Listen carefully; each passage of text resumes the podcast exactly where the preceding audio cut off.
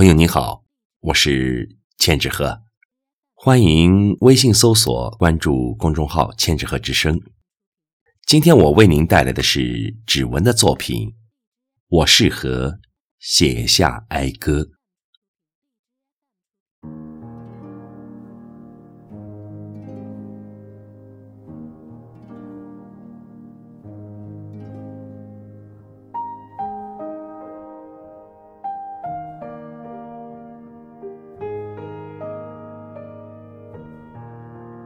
我适合写哀歌，悼词为他们写下痛哭的诗句。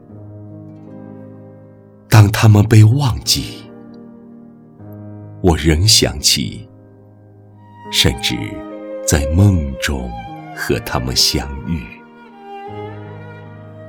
你们看不到我的眼泪。我从不会痛哭失声，但我会疼痛。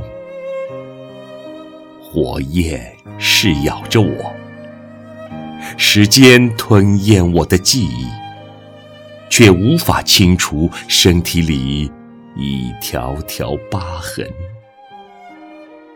在世上，我已近乎一个虚伪者，而我。并没有活在世上，是一个我暂住于他身体的人，在红尘中行走，带着愤怒。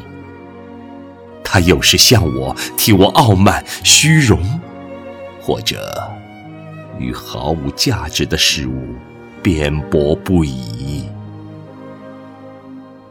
只有在黑夜，其实。